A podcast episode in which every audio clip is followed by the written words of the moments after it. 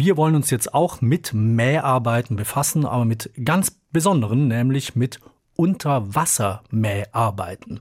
Die finden zum Beispiel statt ganz regelmäßig in Gingen an der Brenz, beziehungsweise genauer finden sie natürlich in der Brenz statt. Was dahinter steckt und wie das klingt, das hat sich unsere Reporterin Maja Nötzl angeschaut. So klingt es, wenn unter Wasser gemäht wird. Beziehungsweise eigentlich wird mit der Sense das Wasserkraut abgesäbelt. 15 Klingen, jede 60 cm lang, fast 20 cm breit, aus mehrfach gehärtetem Waffenstahl, hängen dazu an einer fast 18 Meter langen Kette. Zwei Boote sind mit Stangen fest verbunden, die ziehen die Kette hin und her schwingend knapp über den Grund der Brenz.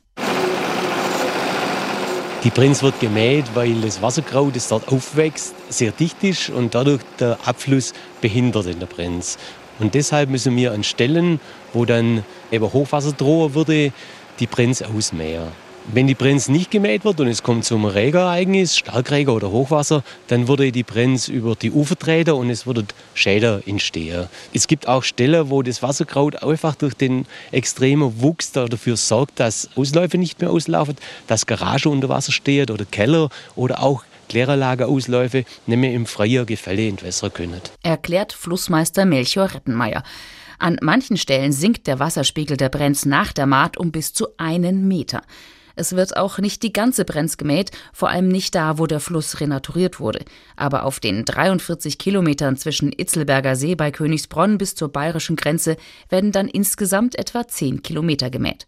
Von April bis Ende Oktober und dann auch manchmal zweimal. Je nachdem, wie oft die Sonne scheint, denn das klare Wasser der Brenz lässt Wasserstern und flutenden Hahnenfuß und noch 20 weitere Wasserpflanzen regelrecht wuchern. Immer wieder fährt das Mähbootsgespann die Brenz hoch und runter, immer um eine Bootsbreite versetzt, aber ganz gemächlich. Wir fahren so langsam, damit eben die Sohle des Flusses nicht beeinträchtigt wird und dass Fische oder andere Tierlebewesen das hören und ausweichen können und sich eben in Acht nehmen können. Über 1000 Tonnen Wasserkraut kommen im Jahr bei den Mäharbeiten zusammen. Es schwimmt vor und neben dem Mähboot und treibt den Fluss hinab bis zum nächsten Wasserkrautrechen. Die schwimmen auf der Brenz quer über den ganzen Fluss und halten das Kraut auf. Neun solcher fest installierter Rechen gibt es an der Brenz, die nur zur Maat ausgefahren werden. Und an diesen Stellen entnehmen wir das mit unserem Bagger lagern das dann kurz ab, lassen es entwässern und dann wird es auf Fläche, auf sogenannte Wasserkrautplätze verbracht und dort wird es weiterverarbeitet, bis es dann als Dünger in der Landwirtschaft wiederverwertet werden kann.